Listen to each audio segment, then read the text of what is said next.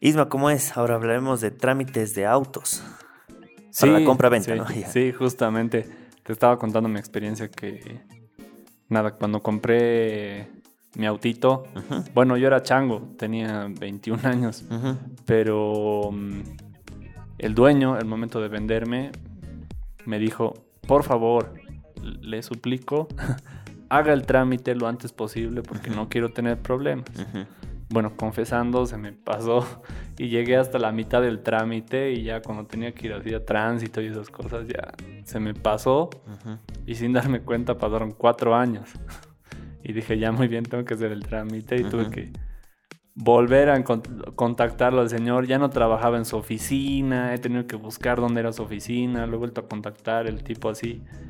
Eh, na- nada, pues súper Enojado. enojado, así, ¿cómo van a hacer para hacer tanto tiempo? No voy a ir a firmar. Va- apenas lo pude convencer para que vaya a firmar el último documento a la notaría, que luego me entero que podía haber ahorrado ese, ese trajín de que él vuelva a ir a la notaría si hubiera ido a la notaría desde un principio. Claro. Pero claro, como te digo, yo era chango, tenía 21 años y ni idea, digamos, de estos trámites. Sí. Y eso pasa cuando tú tienes un autito y lo quieres vender a una persona. ya le has dado utilidad, quieres algo nuevo, quieres vender a otra persona. Ah, ya, para evitarte el problema, aquí está el poder de que usted va a hacer todo y ya, aquí está. Te liberas, te entrega la plata, se lleva el auto listo. Pero esto está mal. ¿Por qué está Sí. mal? Porque pese a que se ha hecho una venta legal al 100% y que finalmente él te ha dado el poder o él le ha dado el poder a la persona para que haga todos los trámites, Sí. el lío ahí radica en que, ¿qué pasa si es que la persona por un accidente toma o qué sé yo, ocurre algún problema o le chocan, digamos? ¿A quién Sí. va a ir la multa? ¿A quién va a ir el problema? Si, si es que, qué sé yo, por, por accidente mata a una persona, va a ir al dueño del auto que legalmente no era el, al que ha vendido, sino era el anterior dueño. Sí. Entonces aquí está el problema, ¿no? Que a veces la gente por, por no darse ese trabajito de hacer todo el trámite hasta que el título de propiedad en el RUAT diga el nuevo propietario, eh, solo hasta ahí ustedes son dueños, ¿no? Entonces eh, ese, ese trámite es el que tienen que darse el, el tiempito para hacer sí o sí. Sí, y fuera de todo también, eh, justamente a un familiar le pasó, lo llaman de la alcaldía y le dicen, usted por si acaso debe tres años de impuestos de su moto. Eh, perdón, yo di en, yo vendí mi moto hace tres años. Entonces, nada, pues, o sea, de la nada te llega la serie de impuestos. Digo, más bien te llaman, más bien te, te indican en, en un lapso de tiempo razonable. Digo, Que pasan esa persona 30 no ha pagado años. impuestos. o sea. 30 años. Y, esos y lo peor de todo es que esos, ese, esa notificación de impuestos no te va a llegar a ti como el actual dueño, te va a llegar al, al que en los papeles es del anterior dueño, ¿no ve? Claro. Sí, entonces, que- entonces Que, que es como una molestia, ¿no?